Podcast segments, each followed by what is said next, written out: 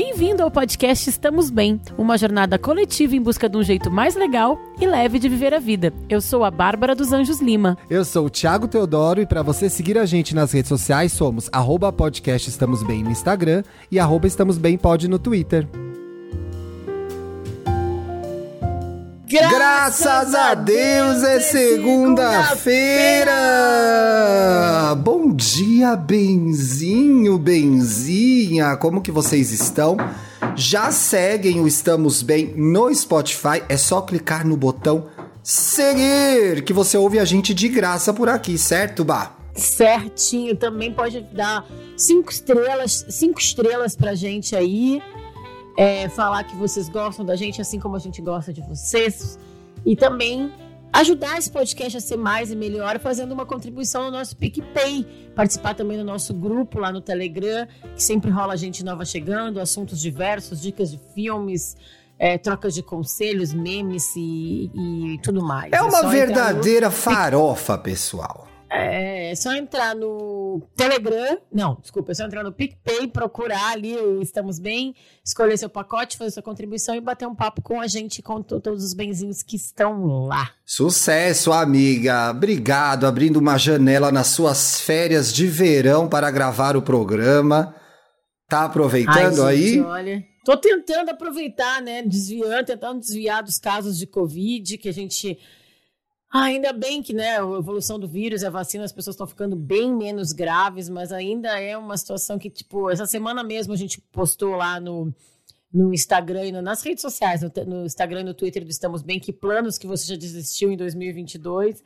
Um dos meus planos foi viagens em família. A gente ia fazer algumas viagens aqui no Sul que eu já botei o pé para trás, assim, para dar uma segurada, né? E agora também tem alguns encontros que eu já estou começando a pensar o que, que a gente consegue fazer com segurança ainda. É verdade, né? Então, assim, aproveitando para fazer esse alerta, a gente tem aí a, a variante Omicron, a gente tem H2N3, né? A influenza. Então, se você uhum. tiver com algum sintoma dá uma segurada, converse com as pessoas, né? Não exponha as outras pessoas, ainda que estejamos todos vacinados quase todos, né? Agora vai começar a vacinação infantil também, ainda bem.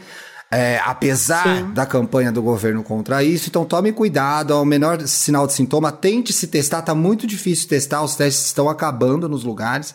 Aqui no meu bairro, em São Sim. Paulo, não tem mais teste nas farmácias, nem nas unidades de saúde é, que... pré, perto, então tá, tá complicado, né?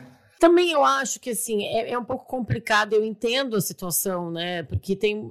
Porque o teste virou uma coisa que traz segurança para as pessoas, mas muita gente sem sintoma nenhum está fazendo teste, e aí as pessoas que estão com sintoma não, não conseguem. conseguem fazer. É uma, é uma matemática complicada, é. porque ao mesmo tempo o teste traz uma segurança para quem quer encontrar, enfim, né, eu não não tenho capacitação nem capacidade para resolver essa matemática aí. É. Quase nenhuma matemática eu tenho capacidade para resolver, ah! imagina essa. Mas o principal é que assim, a testagem em massa teria que ter sido encampada pelo governo e não foi. Claro, né? é. Mas uma coisa que, sim, todos os estudos estão provando cada vez mais que é Omicron com uma boa máscara, é, N95, é, protege, reduz bastante os danos. Então, quando você for fazer os seus rolês é, que, vai, que tem que fazer, enfim, encontrar as pessoas que precisa encontrar, usa máscara, né? Tenta fazer as coisas assim com distanciamento. Eu não tenho a ilusão que a gente vai voltar para o isolamento que a gente fez em março, de abril de 2020, porque a situação do país é outra. A gente também está muito cansado, né? Assim, eu não boto tanto a culpa nas pessoas, não, porque a culpa é do governo que não se Claro, direito, em né? grande parte, na maioria das vezes. Na maioria das vezes, é. na dúvida, a culpa é deles. É. Gente, o programa mas... de hoje tem a ver um pouco. É, isso estava até é no, lá atrás na pauta, eu mas eu vou trazer. É, não é verdade? A gente está aqui para falar sobre socializar. Sim. Eu tive esse clique vendo um stories da Bela Reis. A Bela postou uma. Gente, mas foi assim, uma passadinha, assim. Um storyzinho que ela falava de socialização, antes mesmo deles, deles se isolarem lá novamente em como aquilo despendia energia ou era difícil para ela e tal, e eu me identifiquei com esse com esse story e achei legal trazer essa discussão aqui para o programa. Não consigo citar ipsis litris, pois não printei esse story da Bela. Um beijo, Bela. Mas me colocou uma pulga atrás na orelha, que era é, até mesmo fora do contexto de pandemia, como isso é super valorizado e às vezes é até uma exigência, uma demanda que a gente é obrigado a entregar. Então eu queria é, falar um pouco disso. Mas é impossível falar de socializar sem considerar o contexto de pandemia, né? E, e... É, e acho que no post da Bela ela falava um pouco também sobre pandemia, né? Sobre as crianças também na pandemia. Acho que esse foi nessa série de, de stories dela. Tinha um que ela falava bem sobre socializar, mas ela começou a discussão compartilhando um post de uma outra influencer mãe que estava falando, gente, mas não tá todo mundo vacinado, meu filho não tá vacinado, eu não tô pronta para isso. E, e, na verdade, essa coisa da socialização, como a gente vai falar no programa de hoje, tem, tem vários aspectos. Acho que a pandemia, no momento em que a gente está vivendo, é uma grande questão. Mas esse sentimento, que eu acho que é o que o Tiago quer trazer e trouxe na pauta, ele é um sentimento que, que permeia a vida das pessoas, independente da pandemia, né, Ti? Sim, eu vi um vídeo muito interessante no canal da Folha de São Paulo, do jornal. Ai, como eu passo nervoso assinando esse jornal, gente. Essa semana foi terrível.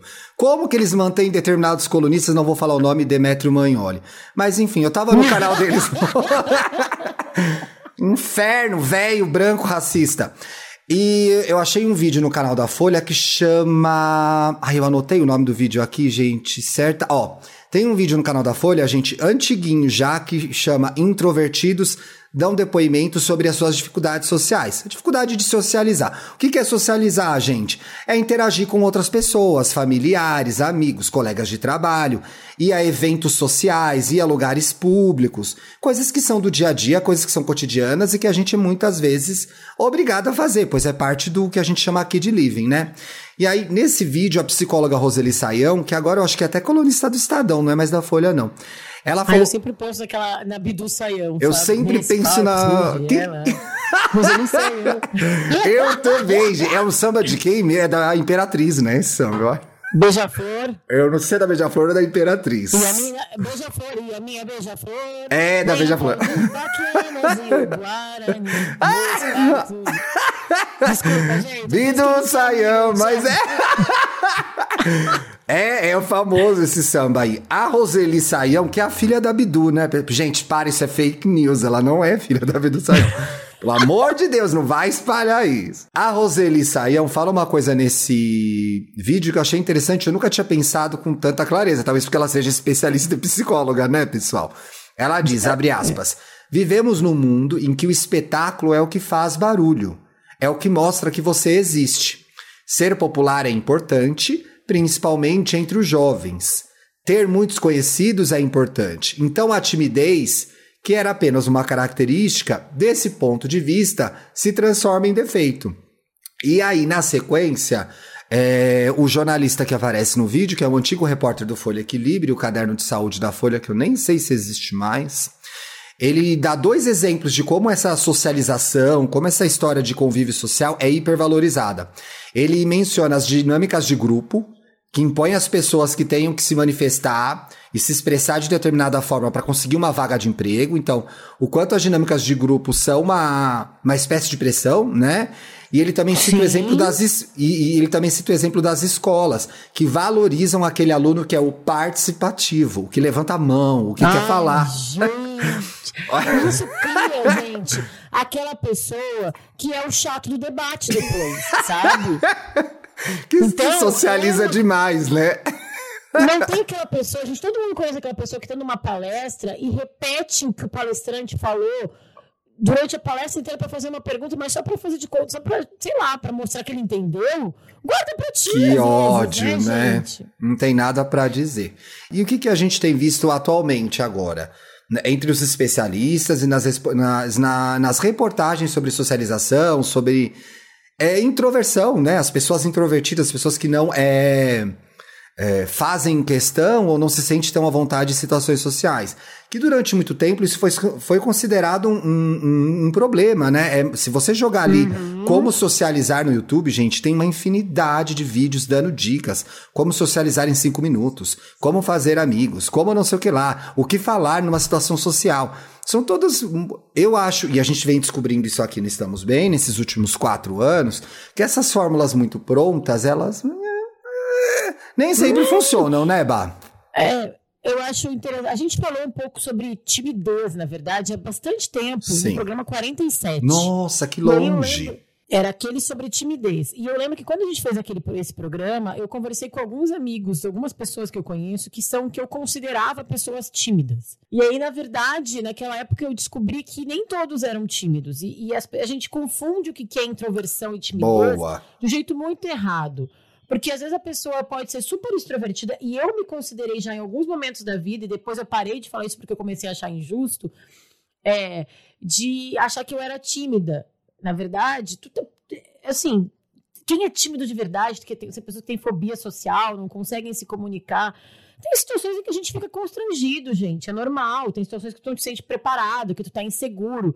E tem, como eu e o Thiago, o Thiago tende a, ele vai falar, eu acho, sobre isso hoje no programa, Sim. que ele não é uma pessoa muito sociável, mas ele é um cara extrovertido ao mesmo Sim. tempo. Não, na verdade, eu, eu não sou tímido, eu sou introvertido.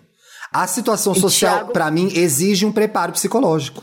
É, é o como tem aquela música, né, do time do espalhafatoso. Né? Exato. Gosta muito. Eu tenho uma amiga também, a Carol Miranda, que fala que ela é a tímida mais extrovertida que você conhece, alguma coisa assim. É, até uma biografia dela do Instagram. Eu acho que as pessoas confundem um pouco esses conceitos às vezes, porque aí quer dizer que a pessoa introvertida tem que ser tímida, ou tem que ser quieta, o extrovertido tem que estar sempre disposto a socializar. E não tem nada a ver, essas coisas são conceitos e são. E também, dependendo da situação social, a gente se sente mais ou menos à prova. Ou às vezes tem até preguiça, gente. Eu, eu sou uma pessoa. A, a minha mãe e o meu marido, eles conversam com qualquer motorista de táxi, de Uber, de 99, de aplicativo. Eu sou uma pessoa que eu tenho preguiça disso. Eu não gosto de, de me colocar. E não gosto de me colocar numa situação, às vezes até tem um pouco. E aí, não sei, porque minha mãe é uma mulher também, mas às vezes eu me sinto, como mulher, às vezes eu tenho até medo de, do que, que essa conversa De dar corda, né? De puxar assunto. Porque eu já passei por situações de assédio em, em, em carro de corrida. De carro de corrida parece que é Fórmula 1. Nossa, amiga, no, na...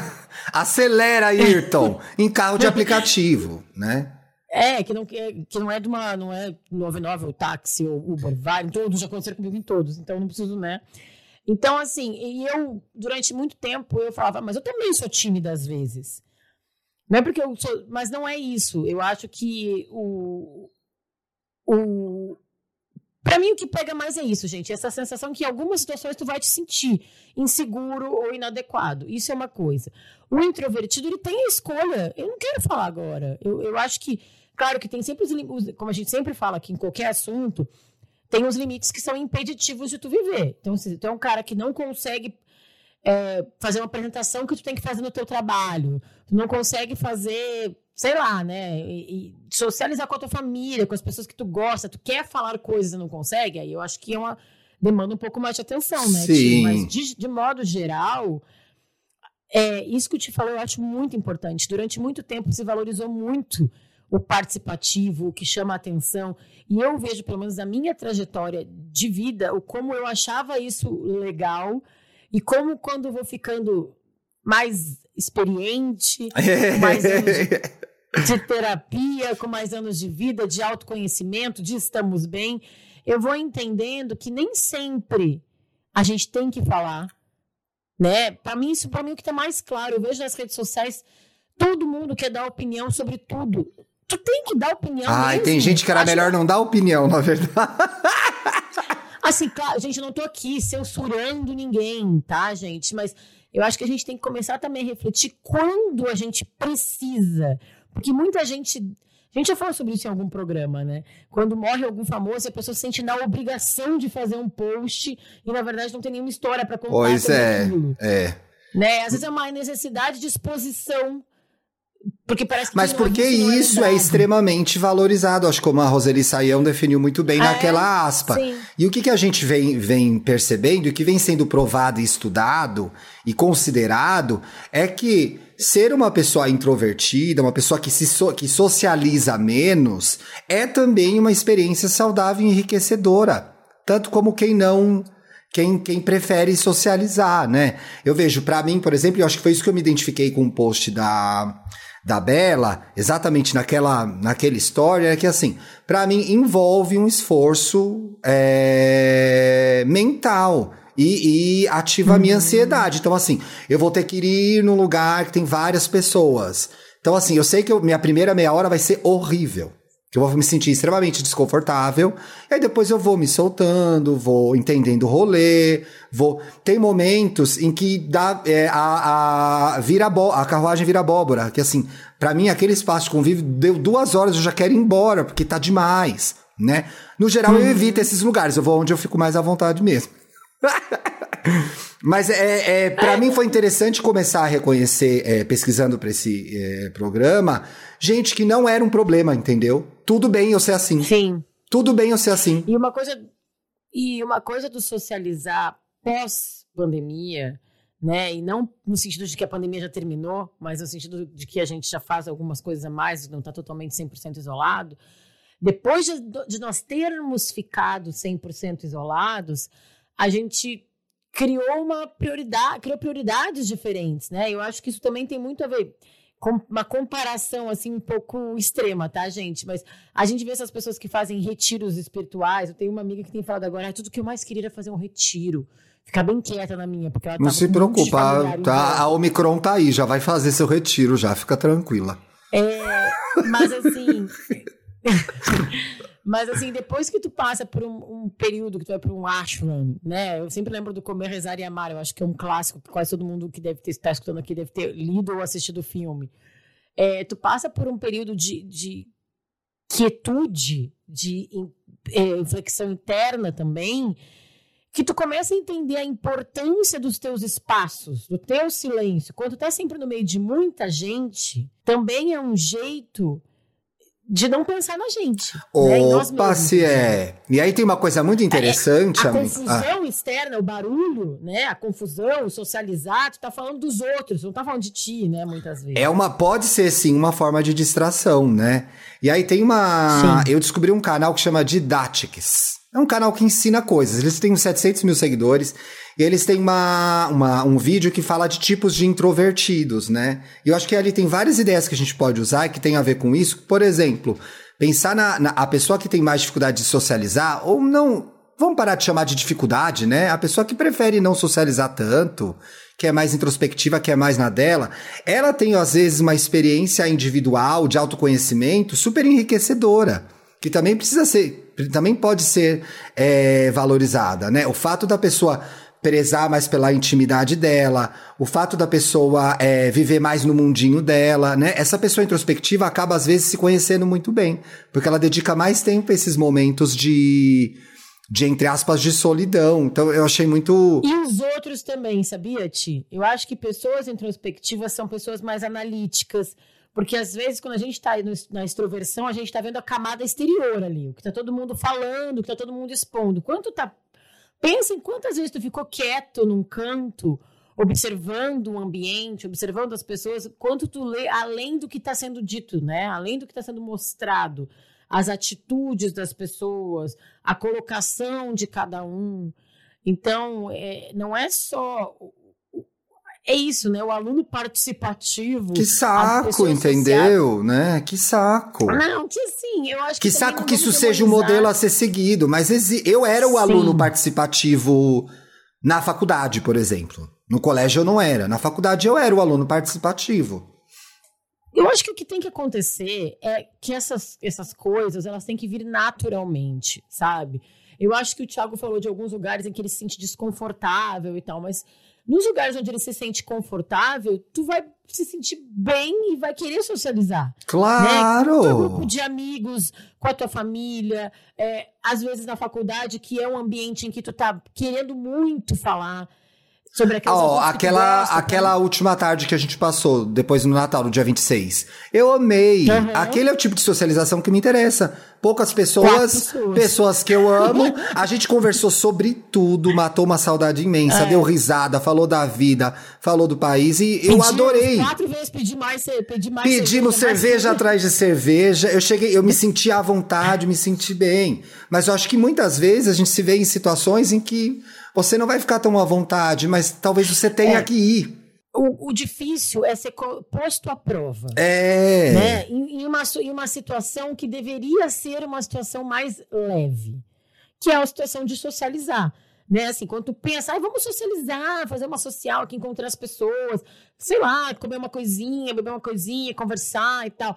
Não é para ser uma situação que tu é posto à prova e tu tem que falar a coisa mais inteligente. É, ai, você tem, que brilhar e arrasar. Tem que ou você fica último filme. É, tem Ou você fica na sua e a pessoa, ai, você tá quieto aí, ai, como você tá quieto aí, ou detesta essa pessoa, que é o como você tá quieto aí. Me deixa! Não mexe com quem tá quieto. Não mexe com quem tá quieto, deixa eu sentir o lugar. Não, minha avó dizia isso, minha avó Janira, não mexe com quem tá É, quieto. ai, como você tá quieto, ai, não vai falar nada, ai, bi- bi- bi- aí dá aquele tapinha, ai, eu tenho uma raiva dessa pessoa, deixa a pessoa quieta, quieta. Tem uma coisa muito curiosa sobre Bela Reis, e aí trago meu marido e o seu. O seu Meu marido é marido, mora aqui é marido, Não, eu né, não gente? chamo de marido porque eu quero a festa de casamento. É só por isso que eu não chamo de marido. É, e que são capricornianos, né? É. E a gente fala, a gente fala um pouco de signo aqui, às vezes brincando, às vezes sério, mas tem uma característica que é muito comum nessas pessoas, que são pessoas de pequenos grupos, né? São. Que gostam, na verdade, de socializar em- com pessoas específicas, né? O Felipe Cruz também, nosso amigo do podcast Van. Mas você vê, o ascendente do Bruno é Libra. O Bruno, ele vai em qualquer lugar, ele arrasa.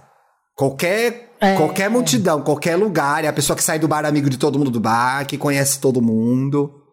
Tem essa. É, o- É difícil ser marido dessa pessoa. e é bom porque pega carona, né? É bom porque pega carona. O Marcos, eu vejo que ele tem uns momentos em que ele quer muito socializar e tem vezes que ele não quer. E é legal entender isso no outro, porque a gente entende isso na gente também, porque é verdade. A gente não tem momentos que a gente não quer socializar e tá tudo bem, gente.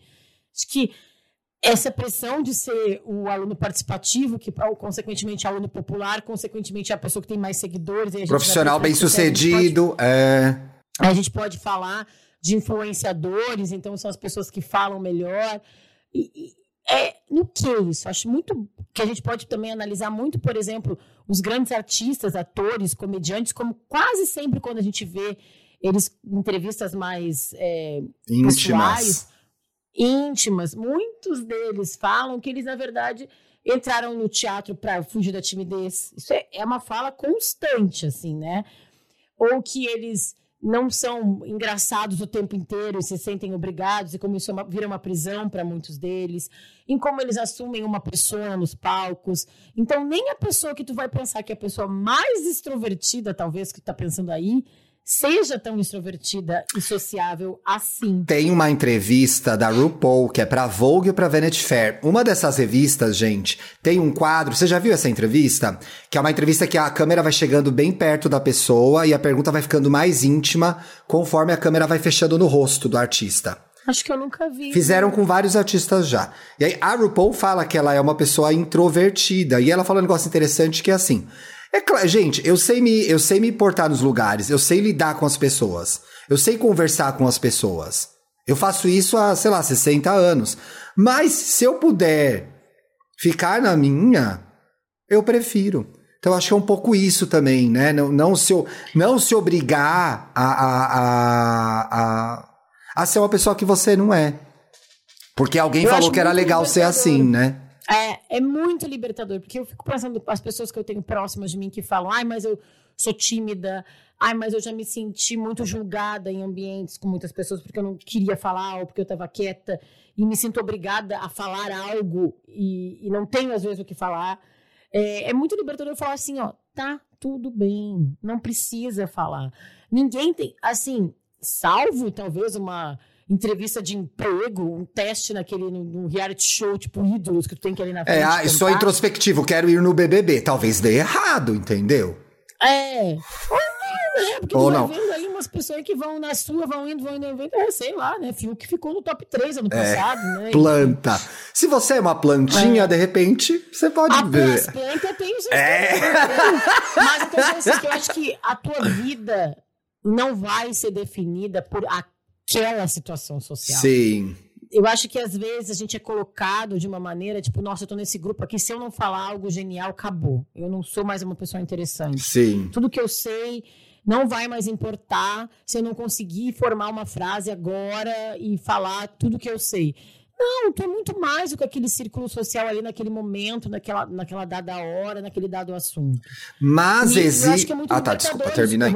Desculpa, não, eu acho que é muito libertador a gente falar abertamente sobre isso. E eu sou uma pessoa sociável, o Thiago sabe, mas a pandemia mexeu um pouco comigo nesse sentido. Eu vejo, eu quero encontrar muito algumas pessoas, mas tem situações sociais em que eu não estou mais tão interessada em me envolver. Por quê? Né? Então, e aí, com relação a isso especificamente, tem uma matéria na BBC que chama Por que, que teremos que reaprender a socializar depois da pandemia? Saiu no final do ano passado, gente. Então, o que, que os psicólogos e os especialistas têm falado de forma geral?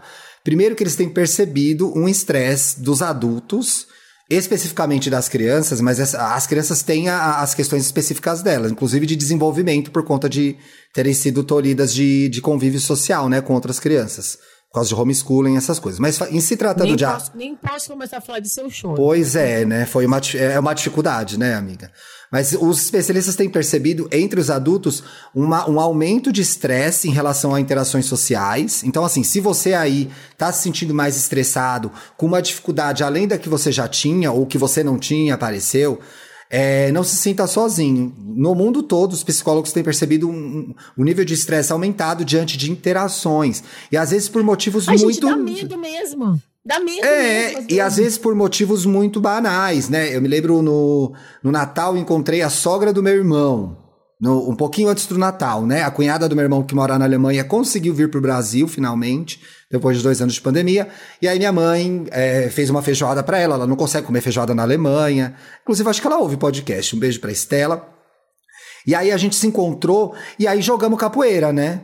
Porque aí ficou, ai, que faz, o que não faz? Aí eu pergunto agora, pode abraçar, não pode abraçar? Você tá abraçando, você não tá abraçando? Aí a gente não se abraçou. Mas aí na hora de ir embora, pode abraçar? Ah, pode. Então, mas enfim, é, uma outra coisa também que tem sido percebida, que é bastante comum, é que as pessoas, e tem a ver um pouco com o que a Bárbara estava falando da vontade e da realidade, as pessoas têm se tornado mais seletivas para se socializar. Então eu acho aqui importante também, principalmente para as pessoas mais é, Christian Ralph, né? Sensível demais, eu sou alguém que chora. Se a pessoa às vezes não te encontrou ou não pôde te encontrar, ou é, é, desistiu de te encontrar, entender que tá todo mundo mentalmente negociando o risco de encontrar ou não, né? Que às vezes essa pessoa tem uma prioridade, ela vai encontrar um outro parente que ela não vê há muito mais tempo, ou uma pessoa que é parte de um grupo de risco muito idosa, doente, criança. Eu não encontrei uma amiga essa semana que tem filhos pequenos, porque eu acordei com a minha garganta um pouco ruim. Falei, ah, não acho legal. A Isabela. Falei, pô, vamos remarcar? Uhum. Eu vou ver o que tá acontecendo aqui. Ah, eu já tô bem melhor, gente. Era de gravar podcast mesmo. Mas, pô, não vou, as crianças não estão vacinadas, cara. Pra que, que eu vou encontrar? É. Então, assim. Então, não, é... depois gera uma culpa depois, né? Exa eu, eu jamais me perdoaria, eu... entendeu? Se acontecesse alguma coisa, eu jamais é. me perdoaria. Então, assim, conversamos abertamente sobre isso. Sem com, sem estresse, não, mas com estresse, mas falando a verdade, sentindo o lugar de cada um. Então, um pouco de compreensão vai ser necessário durante muito tempo ainda, ah, no, no, na, na questão do socializar, né?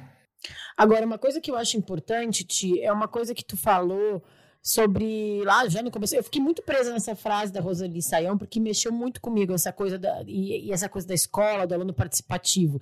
Eu acho que tem uma fase da nossa vida principalmente na infância, na adolescência, em que é importante, sim, não precisa ser o aluno mais participativo, mas eu acho que é importante tu ampliar as tuas relações. Quando tu sai do, do ambiente da família, da tua casa e tal, tu aprende muito convivendo com as pessoas diferentes da gente, em situações em que a gente não tá tão confortável. E aí a gente tá chegando já numa, num outro lugar, eu e o Thiago, com 40 anos, uhum. que é um lugar onde a gente já a gente tem muita vida pela frente ainda, tá, gente? Pelo amor de Deus. Que... Pretendo. Não, no, mínimo, no, mínimo, mais 40. No mínimo mais 40. Mas assim, o que eu acho é que eu acho que existe um momento da vida em que tu é colocado à prova sim né? Quando começa uma faculdade, quando começa num ambiente de trabalho com pessoas muito diferentes de ti. Porque, por exemplo, quando tu é criança, tu tá ali com os teus vizinhos, tua família, teus primos, é, e aí os teus amigos da escola, que muitas vezes já são pessoas que tu conheceu porque tem uma realidade parecida com a tua, e aí tu vai desenvolvendo, tu tem um tempo para desenvolver essas relações. Aí na adolescência, quando tu entra na faculdade, no começo do ambiente de trabalho, tu é colocado à prova mesmo, né? Em ambientes em que não são tão confortáveis pra ti. É, socializar é parte de viver, gente. Não tem como. Então, a questão tá é que, assim, meu Deus, então... quem socializa melhor. Não existe quem socializa melhor, entendeu? É isso, é isso que eu quero falar. Assim, ninguém tá dizendo aqui que é pra virar ermitão e também, ai, não gosto de ninguém, não vou. Também não acho que é assim. Eu acho que a gente. Não precisa ir se não gosta. Não, eu acho que dependendo da situação, e por que que tu vai fazer aquilo? Se tem um propósito, a gente tem que fazer. É aquela hora que os exemplos muito. começam a ficar muito específicos e a pessoa é, vai saber. É. e a pessoa vai saber, ó. Um exemplo bem genérico. É. Bem genérico. Não, gente, pra mim não é, não, é, não é de nenhum de nós dois. É um exemplo bem clássico, que é a família do, do, do, do namorado ou da namorada, por exemplo, ou amigos do, da namorada ou do namorado. Tu tem que conhecer essas pessoas, tu tem que gostar dessas pessoas. Não, gostar não tem que gostar. Mas em algumas situações tu vai ter que conviver com essas pessoas. Então, assim, porque é importante para quem tu. Quem é a pessoa mais importante para ti, né? Sim. Ou no meu caso, pais de alguns amigos da Bia. Não é que eu vou virar melhor amiga dessas pessoas, mas em algumas situações sociais eu vou ter que conviver num aniversário de criança, né? Então nem sempre a gente vai só conviver com pessoas que a gente gosta. Não, mas agora dando continuidade ao seu raciocínio para separar o joio do trigo e a gente encaminhar para os casos, é importante você dizer isso porque assim, é... socializar faz parte, não é para ser super valorizado, você pode socializar do seu jeito, mas alguns sinais mostram que você precisa procurar ajuda em relação a, a socializar. E aí tem uma matéria muito legal do, Viver, do, Viver, do Viva Bem, que é falta de vontade de socializar não é ser antissocial. Saiba quando é hum. é normal todos os meus questionamentos Legal. com a palavra normal, gente. Mas o que, que eu quero desse texto aqui? Falar dos sinais de alerta em que talvez, por conta de depressão, alguma fobia, algum transtorno mental, você está com dificuldade de fazer o básico, que é conviver socialmente. Somos seres sociais, né? Então, assim. É, passa a apresentar maus desempenhos em ambientes como escola e trabalho por conta dessa dificuldade, né? É, começa a restringir a sua funcionalidade, então você deixa de ir a eventos, a fazer coisas por conta dessa dificuldade. Não consegue estabelecer relações importantes, como um namoro, como uma amizade. Uhum. Restringe seus contatos apenas aos familiares. Então, assim, opa, como assim? Não consegue ter amigos, apresenta altos níveis de ansiedade. Então, numa, diante de uma situação social, você, é, ela é paralisante para você, né? E de uma forma ou de outra, isso acaba acontecendo quando essa, esse impedimento, essa dificuldade começa a afetar a sua autoestima. Então, são sinais de alerta que, pô, não estou conseguindo conviver socialmente. Pode posso precisar de ajuda, né? É, e uma coisa final que eu acho que é muito importante da gente diferenciar é, é uma frase que eu sempre falei, assim, que é depois de, assim, depois de uma certa idade, timidez é lida como falta de educação.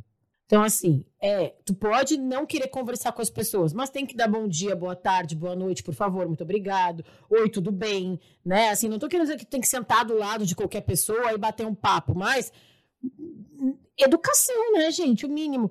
Hoje em dia, eu acho muito legal que, que eu ensino para minha filha, eu acho que muitos pais ensinam isso. Não é obrigado a chegar no aniversário, num evento e beijar todo mundo, as pessoas mais velhas, a tia velha, o tio não precisa, inclusive, é, é, recomendado que não faça isso, tá, gente? Porque muitos casos de crianças que eram assediadas eram desses, nessa situação dessa forçar essa interação. Isso é interessante da gente falar. Sim. Aqui. Mas tu, tu, não precisa beijar e abraçar todo mundo, ainda mais agora com o micron da capoeira, como disse o Thiago. Não dá, né? Mas eu acho que tu tem que. Não, assim, o mínimo. Oi, tudo bom? Muito obrigada, até a próxima, né? Dá um oi. Não precisa ficar também ali. É isso aí, é isso aí, é isso aí. Não estamos bem. Não estamos bem. O que, que é o não estamos bem? É a sua vez, Benzinho. Tá passando por algum problema? A gente vai te ajudar. Toda semana a gente faz um post nas redes sociais do Estamos Bem, falando o tema do programa e convocando geral, você que está ouvindo, para mandar os seus casos para podcastestamosbem.gmail.com, que a gente vai tentar te ajudar. tá bom? Quero mandar um beijo, aproveitar aqui para Luana Benzinha, que do ano passado, que a gente leu o caso dela semana passada, que é o caso da Ford saiu do Brasil, que eu adorei que alguém comentou que a Ford saiu do Brasil, é o probleminha Notre Dame, aqui no, do Estamos Bem. Mas eu acho que, que ela foi, para mim, uma Benzinha exemplo, porque ela mandou o caso dela, se abriu com a gente, a gente tentou ajudar ela, fez umas piadas com ela do nosso jeitinho. Ela adorou, achou que a gente ajudou muito ela, mas algumas pessoas começaram a xoxar ela nas redes sociais. Ai, que preguiça dela e tal. E ela foi lá e entendeu e, e falou: olha, gente, eu estava com um problema, e eu expus minha fragilidade, e eles me ajudaram. Desculpa se para ti o meu problema não foi tão interessante, mas é da vida. Eu então, fiquei, assim, eu quero... extremamente chateado com essa história. Extremamente chateado. Não, e ela respondeu algumas pessoas dentro do direito Respondeu. dela, porque as pessoas que fizeram esse tipo de comentário não entenderam o que é o programa ainda. Ai, lamento muito, é o que eu penso. É assim, ó. Todo problema é um caso, gente. A gente está aqui para resolver e tentar resolver, na verdade, né? Tentar ajudar todo mundo, a gente se ajudar, os benzinhos. Então, não existe é, problema que não é bom o suficiente, ou caso que não é bom o suficiente. Né, tia? Sim. A gente está querendo todo mundo se ajudar e, com certeza, Luana, o teu caso tocou muitas pessoas. Eu vi até algumas pessoas comentando, ai, me identifiquei. É, teve momentos ali em que eu me identifiquei com o caso dela também. Então, não, não, não se deixem. Como é que eu posso falar, Ti? Não se deixem abalar por, pelo julgamento alheio, porque aqui é um ambiente livre de julgamentos de verdade. Boa, é isso aí. Ai, quer ler o primeiro? Ou eu posso ler o primeiro? Posso ler. Ah, não, então tá lê bom, você. Vai, vai. Lê você então, vai. Desaprendi a socializar na pandemia. Opa, vem comigo. Olá, benzões. Finalmente chegou minha hora. Escuto o podcast desde o início e amo. Durante a pandemia tem sido um alívio e uma ótima companhia. Parece que vocês sempre falam o que eu preciso ouvir. Também faço parte do grupo que acompanha o Thiago nos mil podcasts. Ô, oh, tadinha. Junto com suas risadas em todos. KKK, vem mais podcast por aí, hein, gente? Tá no Bom, ar. Vamos ao meu caso. Eu sou a Ju, tenho 25 anos, escorpiana com ascendente em Capricórnio. Olha os Capricórnio, os Caprica aí. Ê, Caprica. Sempre fui muito tímida e insegura. E por isso tenho dificuldade para socializar sozinha. Mas, a, como assim socializar sozinha? No... Pensando nisso. É, é. Acho que ela Mas sem a ajuda de alguém, né? Sem ajuda de um amigo, de repente.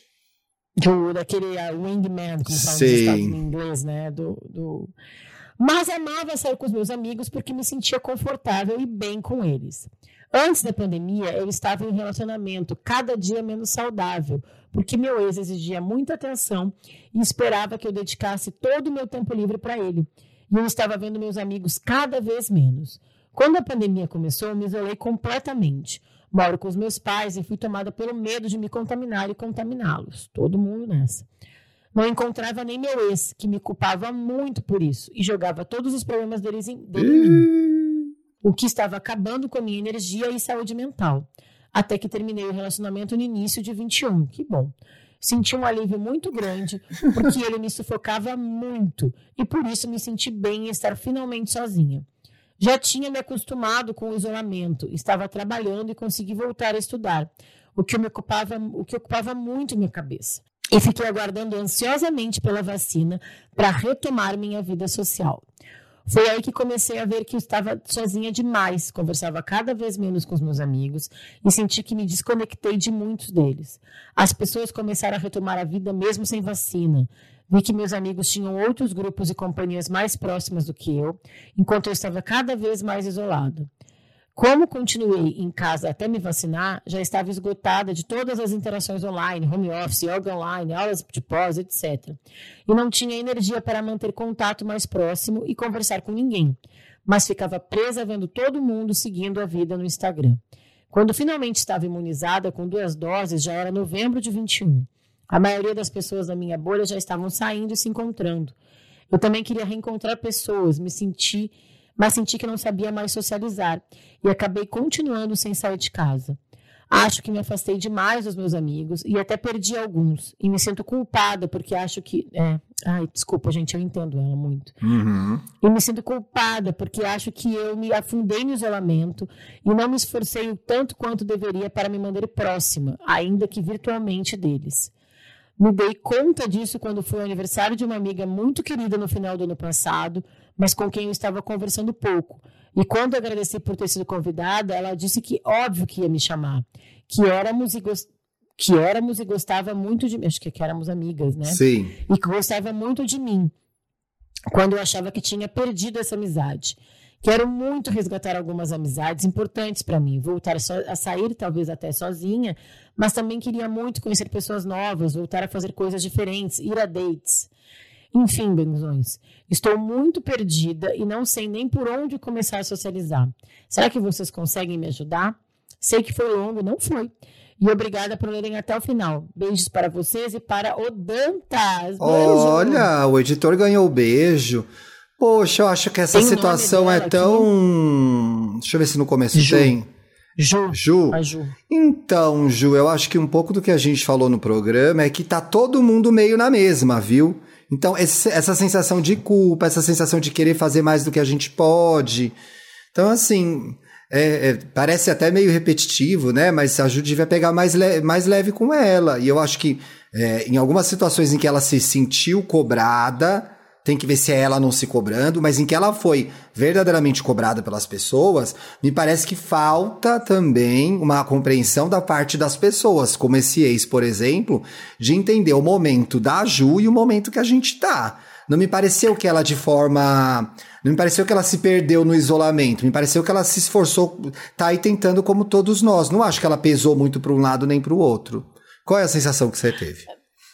É, eu, vou, eu queria voltar um pouco no começo da história dela ali, que ela falou que sempre sentiu dificuldade para socializar. Eu lembrei de um, de, um, de um episódio logo do começo, não sei se eu já citei aqui, mas que me chamou muito a atenção logo do começo de, de Gilmore Girls, que a Rory tá naquela escola nova de elite e tal, e ela ainda não fez muitas amigas, e aí a coordenadora pedagógica chama a mãe dela ou ela para falar sobre isso. Ah, eu sinto ela meio isolada, ela não tá brilhando na escola, ela não é uma aluna participativa, não faz amigos e tal. E aí ela respondeu, e eu acho que eu assisti isso há muitos anos, eu, eu tinha, com certeza eu tinha menos de 25 anos quando eu assisti essa temporada, e eu lembro dela responder uma coisa que me fez mudar meu pensamento sobre o que, que é o aluno popular, ou qual que é a, vantagem, a vantagem de ser. Ela fala, olha gente, eu tenho uma, na minha cidade eu tenho uma amiga de infância, uma melhor amiga, que é minha amiga desde que eu sou criança, eu tenho um namorado, e, e, não é porque eu não faço amigos na escola que eu não sou uma pessoa que tem amigos e pessoas importantes na vida. Então, quando ela falou ali que ela não socializava sozinha, mas tinha os amigos dela, eu acho que é, que é isso também, né? Não precisa ser amiga de todo mundo. Também tem aquela frase, né? Amigos de todos, amigos de nenhum. Então, ela, eu acho que ela não precisa se cobrar. Ela nunca foi uma pessoa cheia de relações, pelo que ela está dizendo. Então, agora, nesse momento ainda pandêmico, pós-término de namoro, acho que ela pode ir com calma né? Eu diria para a Ju, eu acho que deve ser muito difícil terminar um relacionamento no meio da pandemia, ter que voltar a ir a dates nessa situação que a gente está vivendo. Meu pai do céu, não consigo imaginar uma situação social talvez mais difícil que essa, né? Conhecer gente nova por aplicativo, sei lá, amigos de amigos, assim, em meio a essa pandemia que ainda não acabou. Mas eu acho que eu, eu, eu senti também em algum momento em que as pessoas estavam fazendo as suas. Sabe o que eu acho, Ju? Tu tem muito claro na tua cabeça por que, que tu fez essas tuas escolhas. Tu fez essas escolhas porque tu estava com medo de um, de um, vírus que era muito letal, que graças a Deus está cada vez menos letal com a ajuda da vacina. Tu estava preocupada com a tua saúde, com a saúde dos teus pais, das pessoas que estavam próximas a ti. As pessoas fizeram as suas escolhas durante a pandemia. Teve gente que não teve o mesmo medo que tu. E assim, gente, nem sempre a vida é justa e várias pessoas continuaram fazendo as coisas e que bom, não ficaram doentes, né? Porque eu não tô aqui para desejar mal para ninguém. Mas acho que quando tu tem muito claro por que que tu te isolou, fica mais fácil entender que essas, essas relações ficaram em pausa por um motivo muito importante, que era a saúde tua e das pessoas e da tua família. E agora, aos poucos, é resgatar. É, ninguém aguenta mais também aula online, yoga online e tal. Mas eu acho que tu pode começar a resgatar algumas das relações que são importantes para ti. E às vezes até falar, como tu falou para essa amiga que tu foi no aniversário. Ah, eu, eu não tava legal para mim. É noite. Como o Thiago falou que ele ia encontrar uma amiga nossa e, olha, tô meio resfriado. Abre o jogo, essas pessoas que são tuas amigas de verdade. Eu e o Thiago mesmo, durante a pandemia, a gente tentou se encontrar e chegou momentos que a gente não estava pronto. Verdade. Né? Semana passada, eu tô de férias, como o Thiago falou no começo do programa, eu, eu queria encontrar uma outra amiga nossa antes de vir, e aí eu virei pra ela assim, ai, amiga, que é a Camila, que ela é mais antissocial, então facilitou um pouco para mim. Mas eu falei, amiga, olha, eu não tô me sentindo segura também. Antes de viajar, vou encontrar minha família, acho melhor a gente não se encontrar. É, eu acho que a gente tem que abrir esse jogo, sabe? E, e entender que, não, que vai demorar um pouquinho para as coisas voltarem ao normal. E quem sabe até falar sobre isso. Só que a gente vai ter que também entender, e eu sei que é difícil, que tu vai ver as outras pessoas se reunindo tu não vai estar junto. Já aconteceu comigo. Eu já vi amigos se encontrando, fotinhos deles no Instagram e eu não estava junto. Vai acontecer, mas aí tu tem que, de novo, calibrar as tuas importâncias. É, tu quer estar lá junto ou tu tá com medo e receio ainda? E tudo bem estar tá com medo e receio ainda.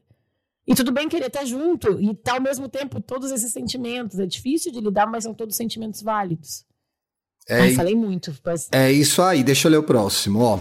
Não consigo fazer amigos. Olá, Bárbara, Thiago e Dantas. Podem me chamar de Sabrina, nome fictício. Estou escrevendo para vocês pela primeira vez. Ó, que sorte, já foi escolhida. O tema de hoje é uma grande questão na minha vida. Acredito que eu tenha fobia social. Autodiagnóstico, é, não pode. Você tem que ir no lugar para diagnosticar, né, Sabrina? O que mais me. É, ou como diz a Duda, fontes do desejo, né? O que você quer que seja. O que mais me intriga é que eu não fui sempre assim. Lembro que durante a infância eu era uma criança extrovertida com certa facilidade para socializar na escola e em outros ambientes. Mas de um tempo para cá, acredito que principalmente após o ensino médio, sofro de uma enorme fobia social que me prejudica em todas as áreas da vida. Não consigo encontrar a razão disso, mas percebo que a timidez e o medo de que os outros irão do que os outros irão pensar são elementos que estão sempre presentes nos momentos em que preciso socializar. Durante o primeiro ano da faculdade, tentei por algumas vezes sair com a minha turma.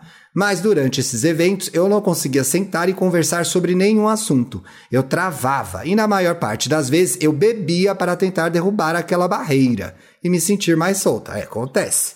Meu pior erro. Tenho muitas ressacas morais de várias vezes que saí com esse pessoal. Sentia que sem beber eu ficava igual, ficava tímida, em silêncio, no meu canto. Então eu bebia para me enturmar e acabava cometendo gafes. Vi que isso me fazia mal e parei de tentar me enturmar. As duas amigas únicas que eu tinha da faculdade se transferiram para outras universidades e atualmente me vejo muito sozinha. Detalhe, só fiz essas duas amigas. O EAD, que é a educação à distância, gente, está sendo um alívio nesse sentido, porque me sentia mal de ir à universidade e ficar solitária. Até na hora de formar grupos eu sobrava. Por diversas vezes tinha a sensação de rejeição e achava que as pessoas não queriam ficar comigo. O que mais me deixa triste sobre não saber socializar é sentir que esse problema me impede de fazer amizades. Sabe aquela história sobre a pessoa que faz uma festa de aniversário e não vai ninguém? E sinto que esse aniversariante sou eu. Sintam-se à vontade. A gente é uma lenda urbana. Ah, existe sim. Sintam-se à vontade para debochar dessa última frase. Já demos risada já. Talvez ela realmente tenha sido tanto dramática. Foi. Gente, não existe. Não existe uma pessoa que faz aniversário e não vai ninguém. Pode sabe? acontecer. Pode acontecer. Eu quero que alguém. Sou geminiana com ascendente Manda, leão. Obrigada pelo espaço e parabéns por esse podcast incrível que tem transformado a minha vida de uma forma muito positiva. Que bom, Sabrina. Acho que você tem uma dificuldade de socializar legal. e você precisa fazer uma terapia, hein? Tô com essa sensação. Não, eu acho que tem uma coisa de exagero. Esse negócio do aniversário que não vai ninguém, eu acho que é um medo que muita gente tem, é um medo que, ok, pode acontecer, mas eu acho que se alguém aconteceu já isso com alguém, manda para mim que eu quero saber, tá? Sempre tem alguém, tua mãe vai no aniversário, na pior das hipóteses, sabe? Sei lá. É... A pessoa também que nem a mãe gosta, aí tá complicado, né? Nossa. Olha, o que eu acho? Eu acho que muita gente já passou por isso do bebê e para se soltar. É um, é um artifício muito comum que sim a gente tem que ter cuidado. É, a ressaca moral, a gente fica mal. Eu já tive ressacas morais, ressacas é, morais gigantescas. Depois eu aprendi que todo mundo dá, dá vexame uma vez ou outra na vida. Sim. Isso, isso facilita um pouco. Não quer dizer que a gente não vá sentir, tá?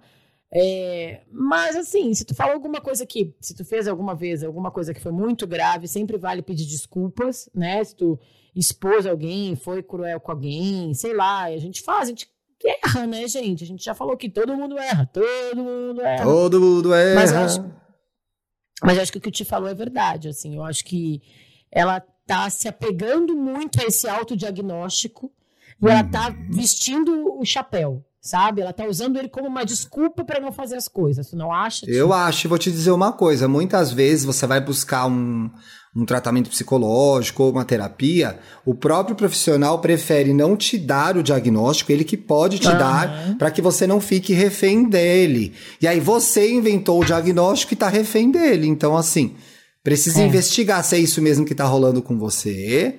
Obviamente você sente essa dificuldade e percebeu que isso está te atrapalhando, você não está feliz com as coisas do jeito que elas estão. Então, eu acho que você vai precisar de, de ajuda de, de, de, um profissional, sim. Tá? E aí me, me intrigou um pouco o fato de é, você em algum momento é, tinha essa facilidade e ela se perdeu. Vale até ver se não aconteceu alguma coisa específica. Se você não passou por alguma experiência traumática que causou essa mudança de comportamento, tá? Então, assim, também estou aqui levantando uma hipótese. Não devia ter levantado essa hipótese para você, porque agora que você vai achar essa experiência e vai querer explicar com ela. Mas, assim, pode ter acontecido alguma é. coisa que te levou para esse lugar. Agora, sem diagnóstico da sua cabeça, hein, ô... Sabrina? Sabrina. Sabrina. A Ju era outra, Sabrina. A Ju era outra. É. E isso que o Thiago falou é assim: achar a causa não quer dizer também se agarrar na causa como justificativa para não mudar, né? Boa. Então é um ponto de é. partida para tu mudar essa situação. Uma das minhas sugestões, as minhas dicas aqui do, do Para Ficar Melhor, é, tem um pouco a ver com o que ela falou. Então eu vou resgatar no Para Ficar Vamos. Melhor. Vamos! Antes de a gente ir, eu já vou dar um Para Ficar Melhor uh, adiantado para ela, que é para ela ouvir ou com a Amanda Ramalho do Esquizofrenóias, aquele sobre rótulos. Ali a Amanda fala muito bem, como sempre, sobre como é ruim você ficar refém de um diagnóstico, né? De uma coisa que uhum. não te define. Você é outras coisas também. Você é muitas coisas. Você é muitas coisas.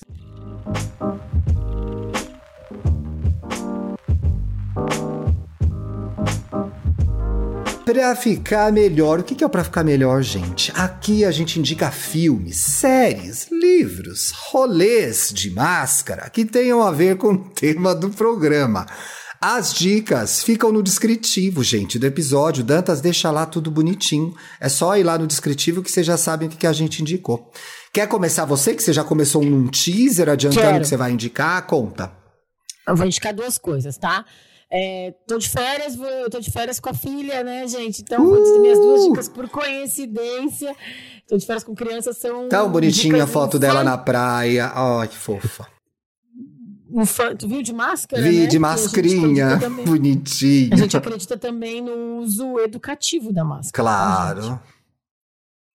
Mas depois, nos outros dias que a gente está pretendendo ir para praia em horários bem alternativos, ponto, a gente foi seis e meia, sete horas, até depois eu tirei um pouco. É, não, eu fiquei em lugares mais isolados na praia que dava para tirar também com distanciamento. É, é. Enfim, aí, gente, seguinte, é, uma das coisas que eu voltei a fazer agora, depois das duas doses, em horários mais alternativos também, foi a ir ao cinema. Eu fui essa semana com a Bia e com a minha filhada Gabriela, que já não é criança, né? Tem 18 anos, vai fazer Meu Deus, a Gabriela tem 18 anos. Que...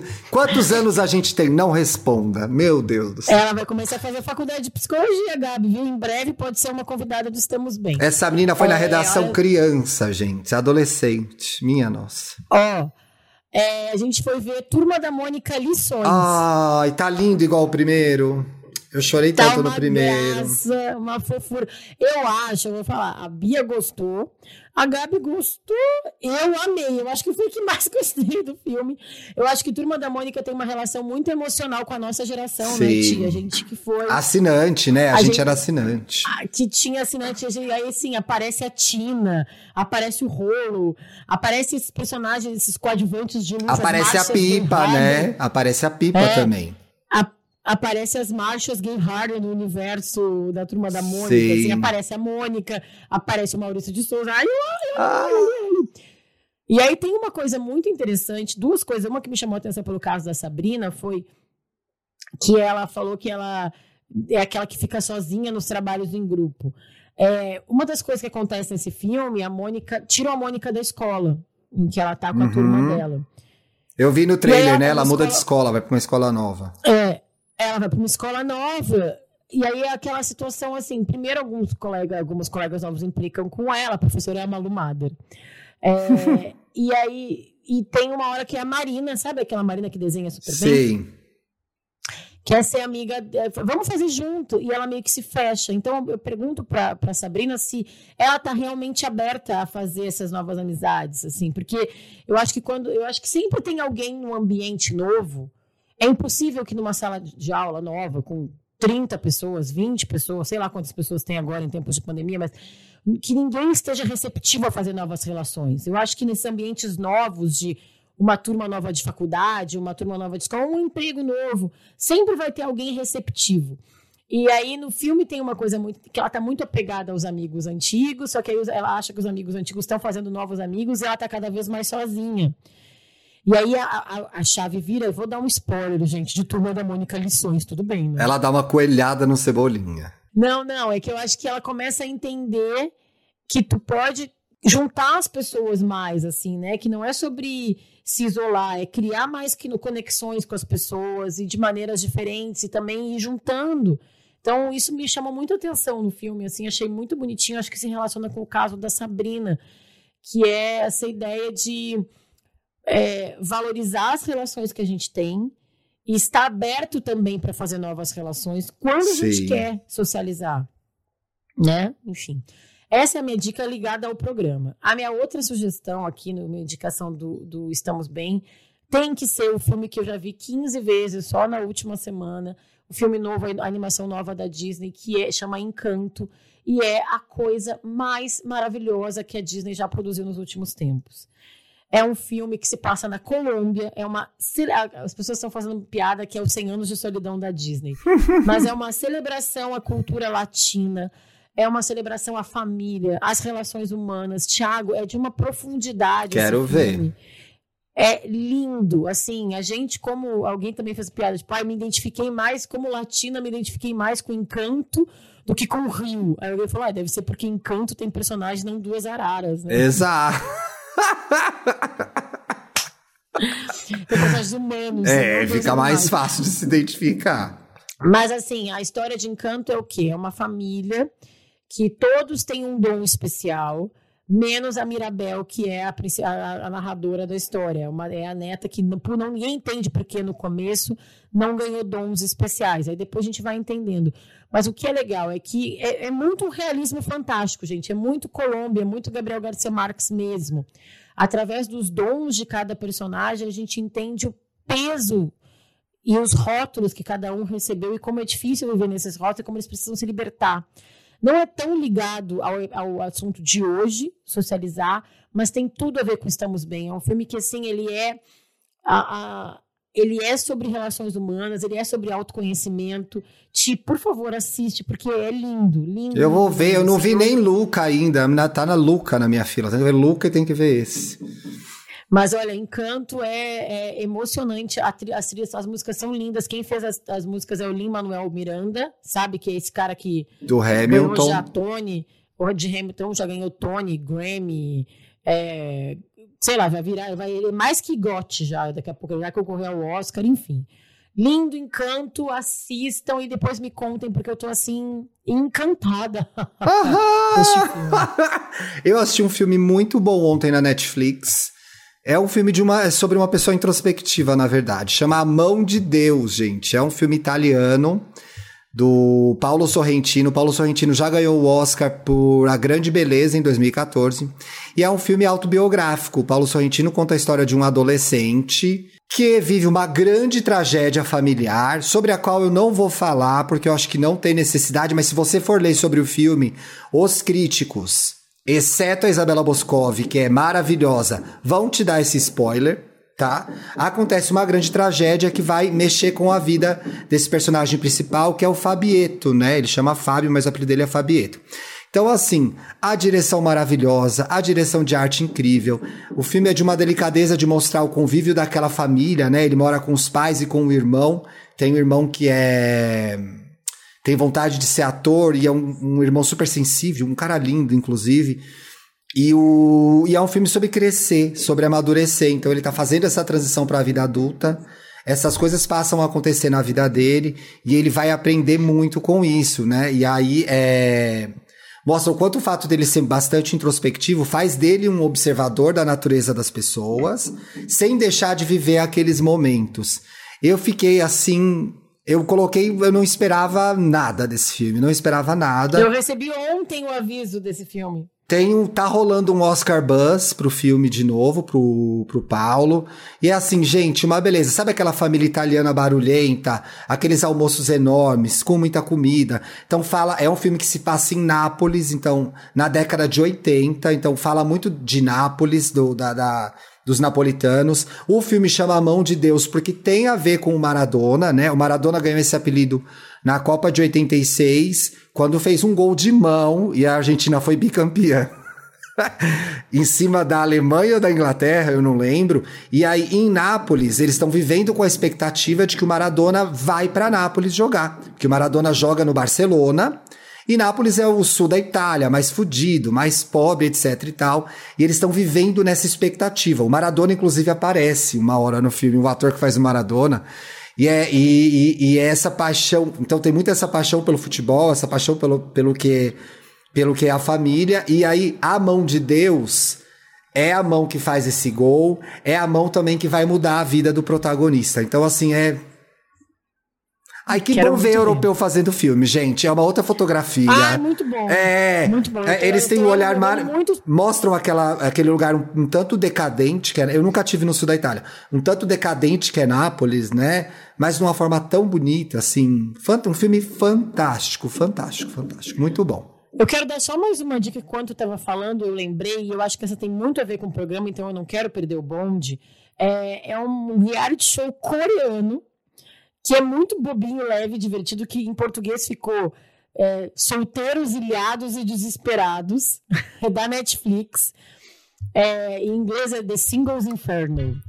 É, a gente está assistindo, eu, minha mãe e o Marcos, a gente começou a assistir, agora já, já estão todos os episódios no ar.